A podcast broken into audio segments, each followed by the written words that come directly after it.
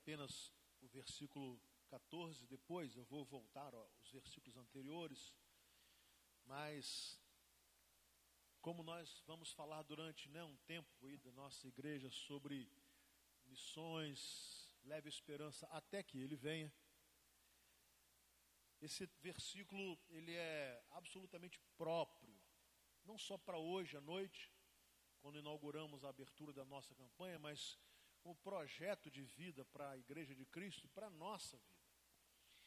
O texto faz parte do sermão escatológico de Jesus, quando Jesus vai é, falar aos seus discípulos sobre coisas que iriam acontecer em breve e outras com o seu retorno. No versículo 14, ele diz: E este evangelho do reino será pregado em todo o mundo como testemunho a todas as nações, e então virá o fim. Vamos ler juntos?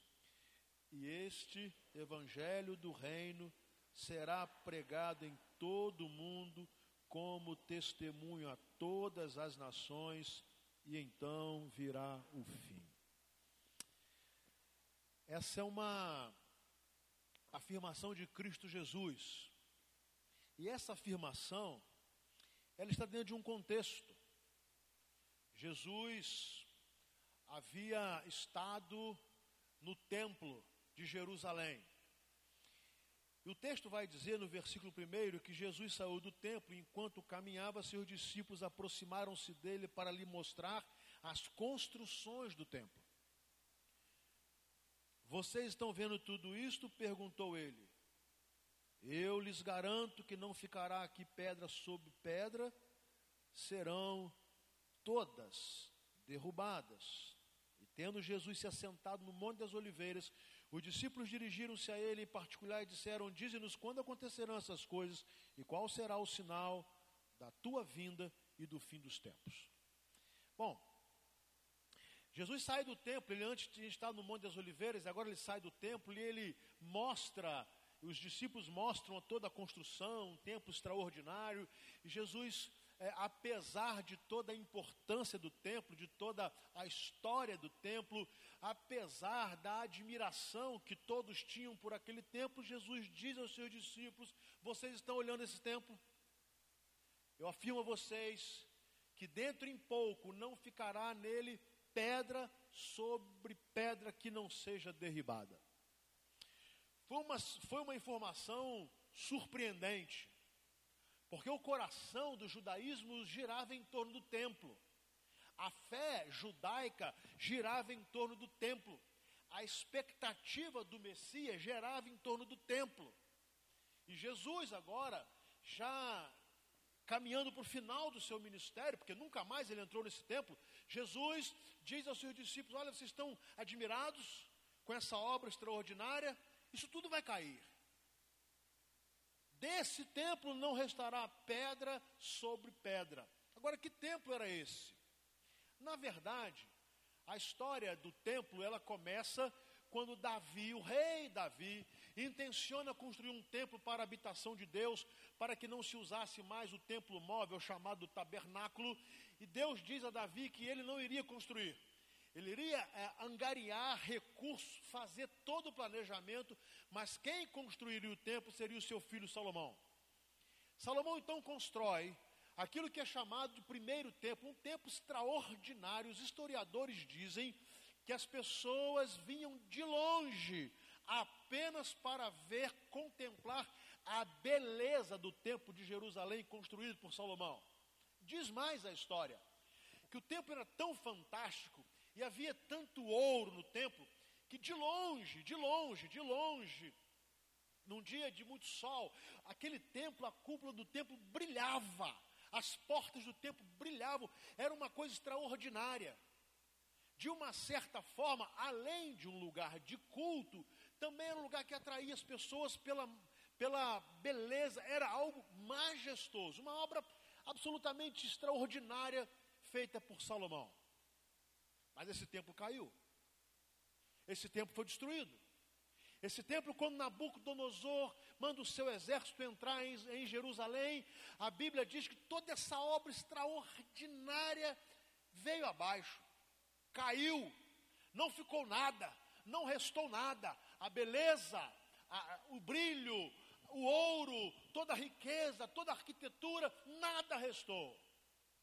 Povo foi levado para o exílio e fica lá durante 70 anos, e depois Deus, usando o rei Ciro, o rei da Pérsia, Ciro autoriza os judeus a voltarem para, para, para a Judéia, e eles vão reconstruir. Então vem o segundo templo. O segundo templo, construído pela liderança de Zorobabel. E Neemias reconstrói os muros da cidade. Um templo também extraordinário, mas que eles mesmos disseram que a beleza do segundo templo não, não podia ser comparada com a do primeiro, mas ainda era uma coisa extraordinária. Uma obra muito, muito bem feita, o culto foi restabelecido, o sacrifício foi restabelecido. Logo, parecia que a segurança do templo estava garantida. Mas o tempo passa, a história passa, e lá, já perto do, do, do período dos Macabeus, no período é, é, anterior a Jesus Cristo, mais uma vez esse templo é destruído. Agora, não totalmente, mas perdeu a condição de ter sacrifício, de ter culto, de ter música. O templo é destruído. E depois, já no período romano, Herodes reconstrói o templo. Os historiadores discutem se houve a construção de um terceiro templo ou se, na verdade, foi uma grande reforma, uma restauração do segundo templo. Isso é uma questão que se discute muito entre os historiadores, mas o fato é é que o segundo templo ele deixou de ser utilizável, não, ele não tinha utilidade nenhuma. Então, tendo sido todo reconstruído ou tendo sido restaurado, por, pelo rei Herodes, ali estava o templo nos dias de Jesus Cristo. E Jesus esteve ali várias vezes. Mas agora Jesus olha para esse templo e diz: ele vai cair também. Ele também vai cair. Parece que Jesus queria nos ensinar, e Deus vem nos ensinando ao longo da história, é que os templos humanos eles caem mesmo. Os templos erguidos pelos homens, eles são suscetíveis de destruição. Os templos e os altares que os homens constroem e pensam que toda segurança e toda devoção deve estar só no templo, isso é absolutamente enganoso, porque todos eles caem. Todos eles. E aí Jesus olha para aquele templo que os discípulos querem mostrar a Jesus como se Jesus não o conhecesse, mostrando a maravilha daquela obra. Jesus falou assim: vocês estão entusiasmados, este também vai cair. E caiu. No ano 70 depois de Cristo, o general Tito entra em, em Jerusalém e a história diz que há uma destruição total da cidade, dos muros, do templo, sobrou um pedaço de uma muralha que depois se convencionou chamar o Muro das Lamentações, e que até hoje a parte de baixo dele ainda é original, o restante não, mas os judeus vão ali chorar a saudade do templo, a destruição do templo. Esperando que um dia talvez o templo seja reconstruído para que voltem a celebrar, para que voltem a sacrificar e para que voltem a esperar o Messias. Aliás, hoje ainda, lá em Roma, tem um arco do triunfo, onde há gravuras que celebram a chegada do general Tito como uma grande vitória, entrando em Roma com alguns judeus que foram levados como escravos, com objetos, utensílios que foram retirados do templo. Mas saibam os senhores que Flávio José nos diz que em Israel houve uma mortandade, um genocídio absurdo, e a, você encontrava em toda esquina pessoas mortas e crucificadas. Desde então, houve a última dispersão dos judeus, os judeus se espalharam por toda a terra, aquela, aquela noção de, de nação, de Estado acabou, eles foram embora até que em 1947, 48 retornam depois da guerra, quando milhares tinham morrido, ninguém queria receber os judeus, eles voltam para o único lugar que eles podiam ir, apesar de toda a crise política, e eles voltam. e é então é, é, fundado o Estado de Israel, e de uma forma muito interessante, o presidente da ONU na ocasião era um brasileiro. Mas o fato é que essa profecia de Jesus começa a se cumprir logo depois que ele morre e ressuscita. Mas a história nos conta, o texto, que eles fizeram duas perguntas. A primeira pergunta que eles fizeram era exatamente a respeito do templo. O que que vai acontecer? Quando vai acontecer a destruição desse templo? A segunda pergunta, eles queriam saber qual era o sinal da vinda de Jesus no final dos tempos. Percebem? São duas perguntas. Senhor, quando acontecerá isso que o Senhor está profetizando? A destruição do templo. A segunda pergunta, qual é o sinal que nos mostrará que a tua vinda estará está próxima? E aí Jesus começa a discorrer. Agora falando de um futuro próximo, mas distante também. E ele começa a falar então de uma maneira muito interessante, a partir do versículo 3. Tendo Jesus se assentado no Monte das Oliveiras, os discípulos dirigiram-se a ele em particular é, e disseram: Dize-nos quando acontecerão essas coisas, qual será o sinal da tua vinda do fim dos tempos? Jesus respondeu: Cuidado, que ninguém os engane, pois muitos virão em meu nome dizendo: Eu sou o Cristo, e enganarão a muitos. Vocês ouvirão falar de guerras e rumores de guerras, mas não tenham medo. É necessário que tais coisas aconteçam, mas ainda não é o fim. Nação se levantará contra nação, reino contra reino. Haverá fomes, terremotos em vários lugares. Na versão de Lucas inclui o elemento fomes, pestes e terremotos. Tudo isso será o início de dores. Bom, Jesus começa a falar sobre algumas catástrofes. Bom, a primeira coisa que ele diz é o seguinte: vocês não fiquem espantados quando Cristos aparecerem dizendo que eles são o verdadeiro Cristo. Isso acontecerá. E na verdade, no próprio, nos próprios dias de Jesus, e logo após a sua ressurreição, apareceram falsos cristos se intitulando Messias, e ao longo da história, Homens vêm se denominando representantes de Deus, o Messias esperado, o profeta que recebe a revelação, aquele que tem a última palavra, o vigário de Deus, o sacerdote de Deus, o representante de Deus. Jesus falou: vocês não devem se deixar enganar. Não devem se deixar enganar. Eu sou o Cristo, eu sou o Messias. Eu irei para o meu Pai, eu voltarei. E nesse interregno, nenhum outro poderá ser considerado um verdadeiro Cristo, porque só há um.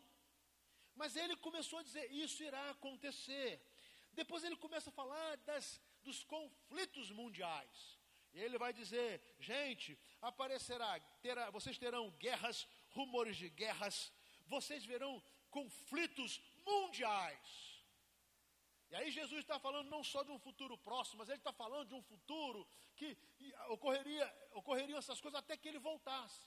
Só dois grandes conflitos mundiais nós já tivemos. Mundiais. E tantos outros que nunca mais pararam de acontecer. Jesus diz: Olha, vocês não se espantem, isso tudo irá acontecer, mas tem mais. Vocês verão terremotos, vocês experimentarão eh, pestes, vocês irão ver coisas, é, fomes, e é só, olha, bom, até em Cambuci agora já teve um tremozinho de terra, né? Eu fico olhando Jesus Cristo nessa, nesse diálogo com os seus discípulos e imaginando um homem ser tão preciso nas suas previsões e nas suas profecias, tão tão matemático que até hoje, no ano de 2017, nós vemos esses sinais se multiplicando e aumentando, sendo uma marca, uma anunciação de que ele voltará e que toda essa ordem na qual nós vivemos será destruída. E ele diz: Olha, essas coisas acontecerão.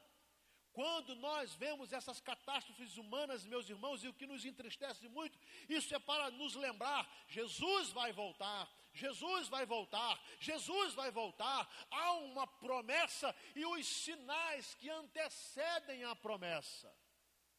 Quando eu olho então países que são assolados pela fome, quando eu vejo países que sofrem tremendamente com terremotos, quando eu vejo toda essa desordem ecológica, quando podemos ver de uma forma assustadora tantas enfermidades que caem sobre como pestes, tantas doenças que já haviam sido dizimadas retornando e próximos a nós. Eu preciso voltar ao texto bíblico e ver que Jesus estava profetizando todas essas coisas, e todas essas coisas deveriam ser vistas como um sinal, uma lembrança de que ele vai voltar. Ele fala: olha, tudo isso será o início de dores. Levantará nação contra nação, reino e contra reino. E aí ele se volta agora ao seu povo. Ele diz no versículo 9: Então eles os entregarão para serem perseguidos, condenados à morte, e vocês serão odiados por todas as nações por minha causa. E naquele tempo muitos ficarão escandalizados, trairão e odiarão uns aos outros. Agora ele fala sobre uma tragédia que se abateria sobre o povo de Deus. Ele está falando de um povo incompreendido, de um povo que não será aceito, de um povo que será minoria, de um povo que será odiado. A afirmação de Jesus é clássica e clara: vocês serão odiados por todas as nações. Você tem ideia do que acontece no mundo hoje? Você tem ideia do que significa ser cristão para mais de 100 milhões de pessoas que são perseguidas diariamente? Crianças, homens e mulheres, jovens, idosos, perseguidos por causa de Cristo. E ele diz: Vocês serão odiados por minha causa. Eu sei que isso parece um pouco distante para mim e para você, porque graças a Deus nós não, não temos vivido essa realidade. O que nós sofremos não é nada, é uma pequena discriminação. É uma discriminação de sermos pessoas alienadas, uma discriminação de sermos ignorantes, uma discriminação de sermos exploradores da fé, a discriminação de uma ironia numa sala de aula ou no trabalho, coisas que na verdade não significam nada. E, claro, são coisas que muitas vezes nos incomodam, é verdade, mas que não é nada. Comparado a mulheres, como por exemplo, mulheres na, no Oriente Médio, que estão sendo estupradas porque são cristãs, meninas na África que são retiradas de suas casas e são estupradas porque são cristãos, cristãs, filhas e filhos, crianças de cristãos no mundo oriental que são vendidos como escravos é, sexuais, porque os seus pais são cristãos, homens e mulheres que são expulsos de suas casas, que perdem o emprego, que perdem a herança, que perdem o direito de ir e vir, que perdem a liberdade, que perdem a alimentação, que perdem perdem o direito à saúde, que são odiados por único motivo: são seguidores de Jesus, como eu e você.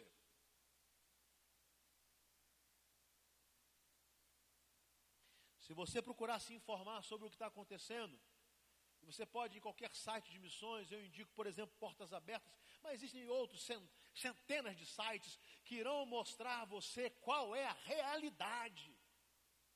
E como essa profecia de Jesus está se cumprindo de uma forma escandalosamente clara agora, a perseguição contra os cristãos, a perseguição contra aqueles que professam fé em Jesus, a perseguição contra aqueles que são chamados do caminho.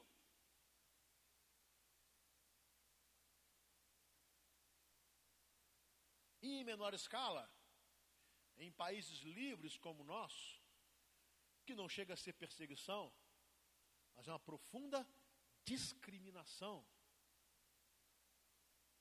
Vá para uma sala de aula de ciências humanas. numa universidade, você vai ver o preço de ser cristão. Vá para o meio científico, você vai ver o preço de ser cristão. Fato é que Jesus predisse isso tudo. Vocês serão perseguidos, vocês serão entregues, vocês muitas vezes serão condenados à morte, vocês serão odiados por todas as nações, por minha causa. Não é por sua causa ou pela causa de Márcio, mas é pela causa que nós abraçamos.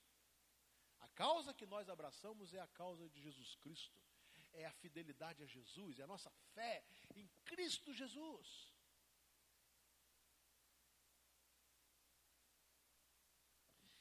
E muitos ficariam escandalizados dos cristãos. E é interessante, uns entregariam os outros. Se você conhece um pouco da história de perseguição no mundo do leste europeu, da, atrás da cortina de ferro de todos os países comunistas, você vai, ser que uma, você vai ver que uma prática corriqueira era parente denunciar parente. No ano de 2000, 2005 ou 2002, não estou muito preciso, eu, fui fazer uma entrevista com uma historiadora na cidade de Santiago de Cuba. Eu faria, queria uma entrevista sobre a história, porque eu estava escrevendo um trabalho de missiologia sobre a história do Evangelho ali. E aquela senhora me chamou, ela me recebeu, me levou numa sala e falou assim: Olha, eu vou falar para o senhor aqui. O senhor não pode escrever. Você não pode gravar. Aí como é que eu faço? E ela falou assim: tem que fazer igual cubano. Tem que memorizar. Porque é o único lugar onde não seremos vasculhados. Eu levei três horas. E ela falando, e ela repetia, e eu pedia para repetir, e ela falou assim: vou dizer uma coisa para você, para o senhor. Me chamava de senhor, eu era muito jovem, não me chamava de senhor. Olha, o que eu estou te falando, eu não falo para minha irmã. Porque a minha irmã, se eu contar isso aqui, ela me entrega para o partido. Esse é um exemplo pequeno dessa realidade, do cumprimento da profecia de Jesus. Filho contra pai, pai contra filho, irmão contra irmão, um entregando o outro, e tudo isso por causa de um nome, por causa do nome de Cristo Jesus. Jesus está aqui no seu sermão escatológico falando que tudo isso iria acontecer e seriam sinais da sua vinda. E vê se você acha que essa profecia é atual, e numerosos falsos profetas surgirão e enganarão a muitos. Às vezes eu vejo as pessoas assustadas porque vem aí o aparecimento de muita esquisitice religiosa. Nenhum crente deveria estar assustado com isso, porque isso aí é profecia. Parece que as pessoas do mundo se escandalizarem, é até compreensível, mas eu vejo crentes que se escandalizam com isso. Isso não deveria acontecer, porque é profecia. O que está acontecendo no meio cristão, de falsos pregadores, de falsos profetas, de, de é, é, exploradores da fé, de gente que está enganando, isso é profecia, gente. Se não se cumprir, significaria que Jesus estava enganado. Me entristece, é ruim, afasta as pessoas de Deus, mas isso vai acontecer e vai aumentar. Jesus disse que essa seria uma marca muito clássica de que a sua volta estava sendo se apresentando, é, chegando ao mundo, porque a, o aumento, a multiplicação de falsos profetas e que eles iriam surgir, e óbvio, se eram falsos, eles iriam enganar. Iriam lotar os templos, iriam tirar dinheiro de muita gente, iriam comprar e montar impérios, iriam pa pa parecer os mais poderosos e santos. Jesus avisou. O triste é quando a gente vê crentes de igrejas sérias como a nossa caindo nesse engano como se nunca tivessem lido que Jesus já havia dito que isso iria acontecer. Mas no versículo 12 ele vai falar de um sinal tremendo e terrível. Devido ao aumento da maldade, o amor de muitos esfriará. Sabe, as relações humanas iriam passar por um esfriamento. E veja bem, que coisa impressionante. Quem tem um pouco mais de idade aqui vai se lembrar de como era muito caloroso o relacionamento familiar, não é? Pai e mãe, vovô e vovó, a mesa da casa, do café, do almoço, o encontro familiar, o tempo que se gastava ou se investia em família, a atenção que os filhos davam aos pais, a atenção que os netos davam aos seus avós, aquela ideia de que primo é parente, de que cunhado é parente, até sogra é parente. Havia essa relação de amigos, amigos, pessoas que eram amigas e se consideravam e se respeitavam. Você é uma pessoa inteligente. E você sabe que isso está acabando. Você é uma pessoa inteligente. E você sabe que o, o relacionamento humano, o, o, cuidado, a preocupação, o respeito pelo próximo está acabando. O amor está acabando. Mas aí, eu vou me escandalizar. Jesus disse que isso iria acontecer o amor ia esfriar tanto que as pessoas, para ganhar dinheiro, venderiam carne podre para seres humanos como eu e você. O amor se esfriaria tanto que as pessoas iriam, os políticos iriam fazer negócios escusos com joalherias caríssimas, iriam roubar o dinheiro para que pessoas pudessem ir a um hospital público e ter um tratamento digno de seres humanos. O amor iria se esfriar de uma maneira tão assustadora que morreriam pessoas jogadas nas filas dos hospitais, porque não foram atendidas. E se foram atendidas, os, os profissionais não tinham condições de atendê-las. Nós iríamos ver, e como estamos vendo o amor se esfriando, fazendo da educação de uma criança algo de menor importância e jogando milhares e milhares de crianças na ignorância. Mas Jesus já havia dito isso, gente. Para nós que conhecemos a palavra, isso não deveria ser novidade. Jesus anunciou, ele disse: vai acabar o amor. Mas é claro, Jesus resume os dez mandamentos em dois: Amarás o Senhor, o teu Deus, de todo o teu coração, de toda a tua força, de todo o teu entendimento, e ao próximo como a ti mesmo. Quando você falha no primeiro mandamento, fatalmente falhará no segundo. Se você falha em amar a Deus, e considerá-lo como Deus da sua vida e amá-lo de todo o teu coração, com toda a tua força e com todo o teu entendimento, o segundo irá fracassar também. Porque se eu não amo a Deus, eu não amarei aquele que foi feito à semelhança de Deus.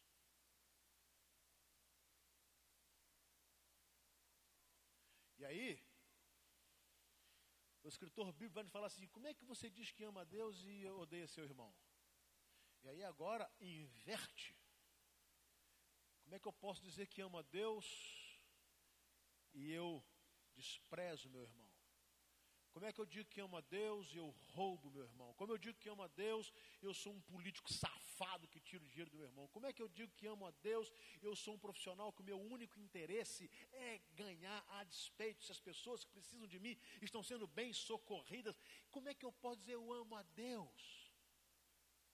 Mas Jesus predisse isso: o amor vai se esfriar, e isso será um anúncio do fim. E aí ele diz: Mas aquele que perseverar até o fim será salvo. Abre-se uma grande polêmica. Então o salvo perde a salvação? Na minha concepção, se salvo perde a salvação, o sacrifício de Jesus não foi completo. Porque o texto diz o seguinte: é que o salvo persevera até o fim.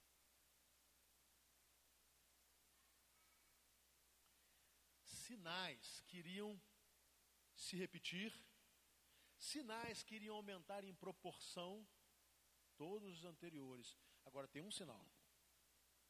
Tem um sinal. E o texto deixa claro que este será o último.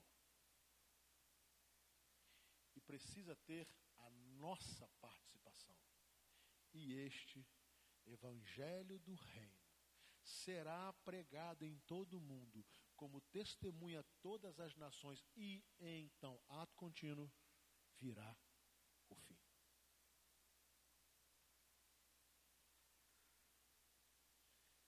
O que Jesus deixa para os seus discípulos é que o sinal, a marca que definirá a sua volta será a ação da igreja em levar esperança até que.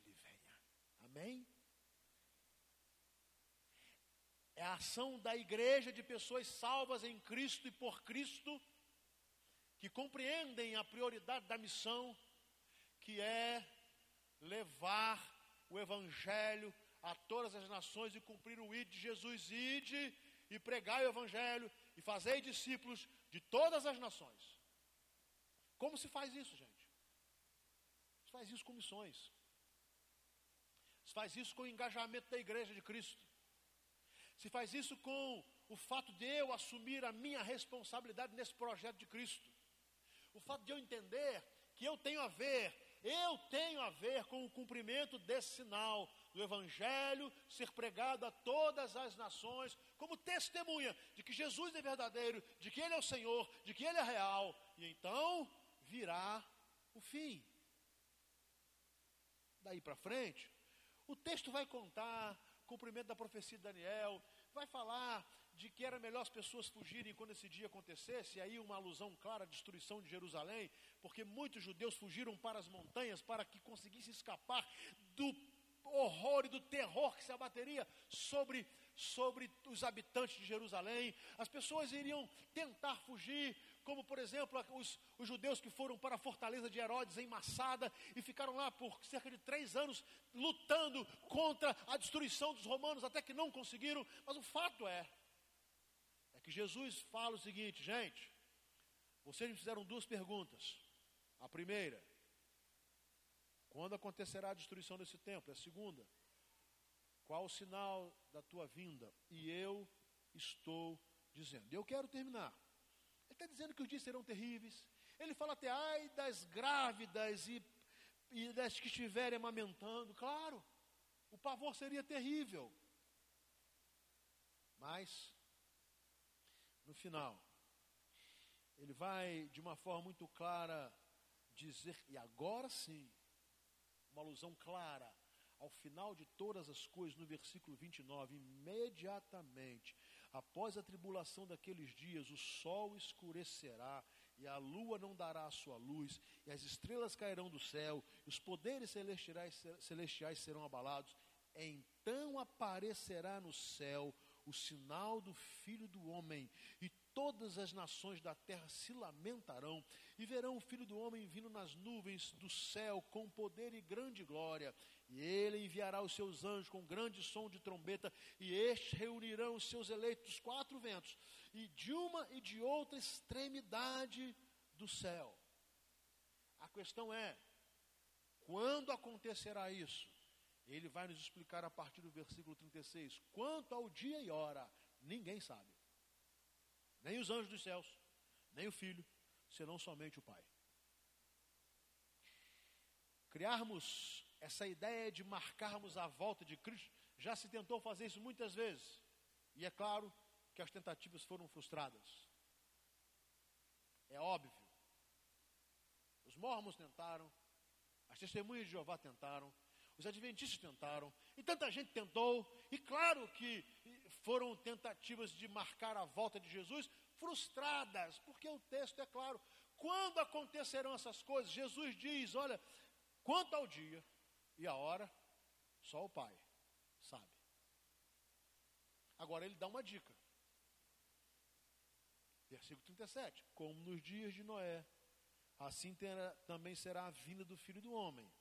Pois nos dias anteriores ao dilúvio, o povo vivia comendo e bebendo, ca, ca, bebendo, casando-se, dando-se em casamento, até o dia em que Noé entrou na arca e eles nada perceberam, até que veio o dilúvio e os levou a todos. E assim acontecerá na vinda do filho do homem.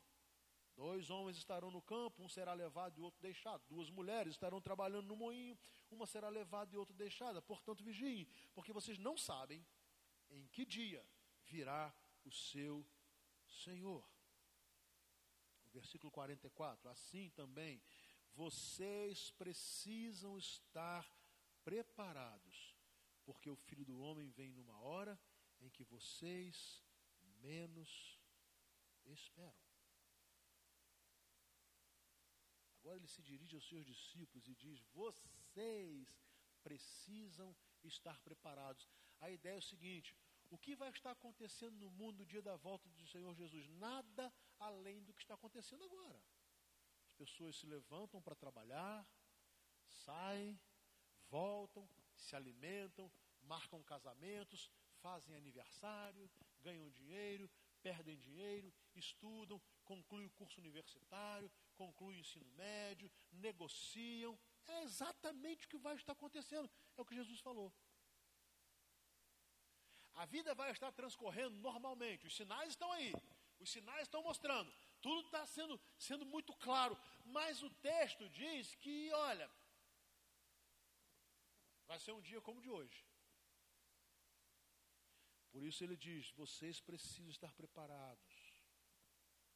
E o que é estar preparado? Primeiro, é ter a convicção de que Jesus Cristo é o Senhor e Salvador de sua vida. Segundo, é estar engajado no projeto da Igreja de Cristo, que é anunciar o Evangelho do Reino como testemunha a todas as nações. Então, esperar a gloriosa e maravilhosa volta do Senhor Jesus, quando Ele há de resgatar a sua igreja. Hoje nós estamos vivendo um tempo que as pessoas não valorizam a igreja. Tem gente, não, precisa de igreja para ser crente, sabe? Isso é muito bonitinho na teoria, mas na Bíblia isso está errado. Porque Jesus tem um negócio é com a igreja. Jesus tem um trato com a igreja. Jesus tem uma aliança com a igreja. A noiva de Cristo é a igreja. Jesus vem buscar a sua igreja. É impressionante isso. Como o diabo é astuto e o diabo começa a colocar na nossa mente que é, descaracterizar ou desvalorizar a igreja. Enquanto Cristo diz que o negócio dele é com a igreja. A aliança dele é com a igreja e é a igreja que ele espera ver levar o evangelho a todas as nações. Sabe, gente? Eu quero terminar dizendo que quando eu me envolvo com missões, eu não estou fazendo pra, parte de um projeto secundário. Eu não estou fazendo parte de um projeto descartável. Eu estou cumprindo a missão da igreja. Sabe quando eu oro por missões, ou quando eu vou, ou quando eu oferto para missões, eu não estou fazendo uma coisa de, de importância é, de, é, é, menor. Por isso sempre digo, ninguém deveria dar oferta para missões, ofertas de sobra. Porque o negócio de missões é prioritário. Uma alma vale mais do que o mundo inteiro. Uma alma. Sabe, uma vez eu pensei, eu tive vontade de me associar ao clube que eu gosto, o melhor de todos. Eu não vou falar porque você vai rir de mim, né? Então, eu quase fiz isso, né, Alexandre? Quando eu cheguei lá na porta do clube, e eu ia entrar para me associar, sabe o que eu pensei?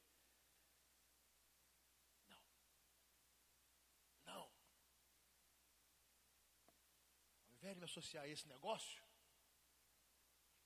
eu vou me associar ao reino de Deus.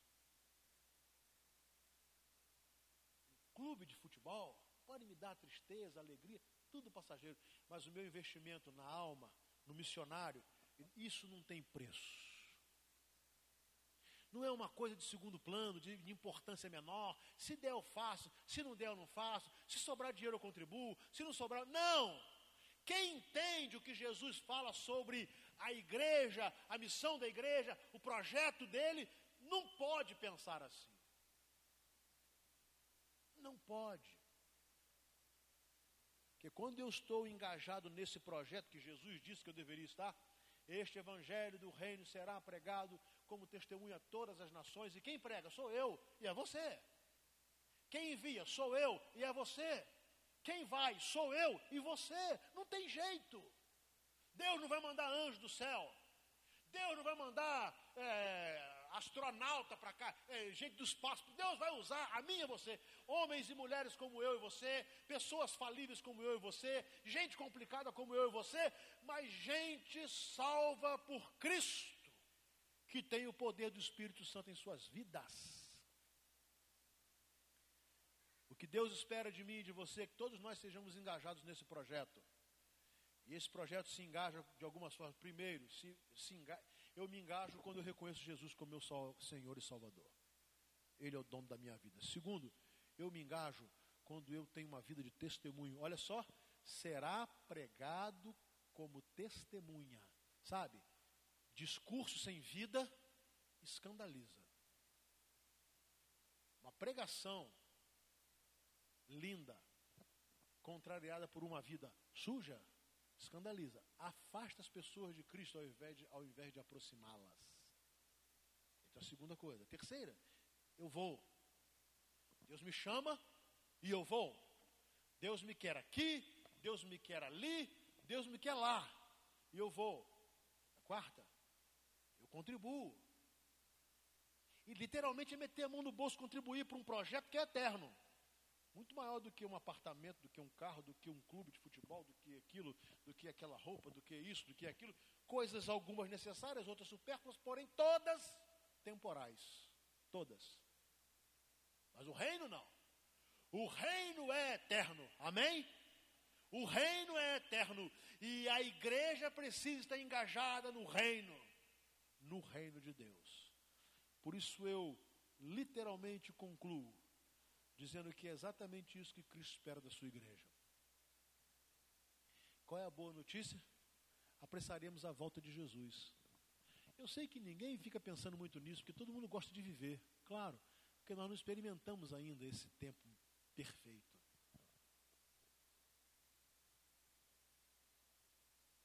Mas nunca se esqueça, quando Jesus voltar, ele diz que enxugará dos nossos olhos toda haverá mais fome, não haverá mais dor, porque Ele, o Cordeiro, enxugará de nossos olhos toda lágrima. Isso vai acontecer. Se você não se deixar ser usado por Deus, Deus usará outro. Você perderá o privilégio de estar nesse projeto maravilhoso, único e eterno. Meus irmãos, vamos nos engajar nesse projeto. Vamos nos engajar nessa campanha.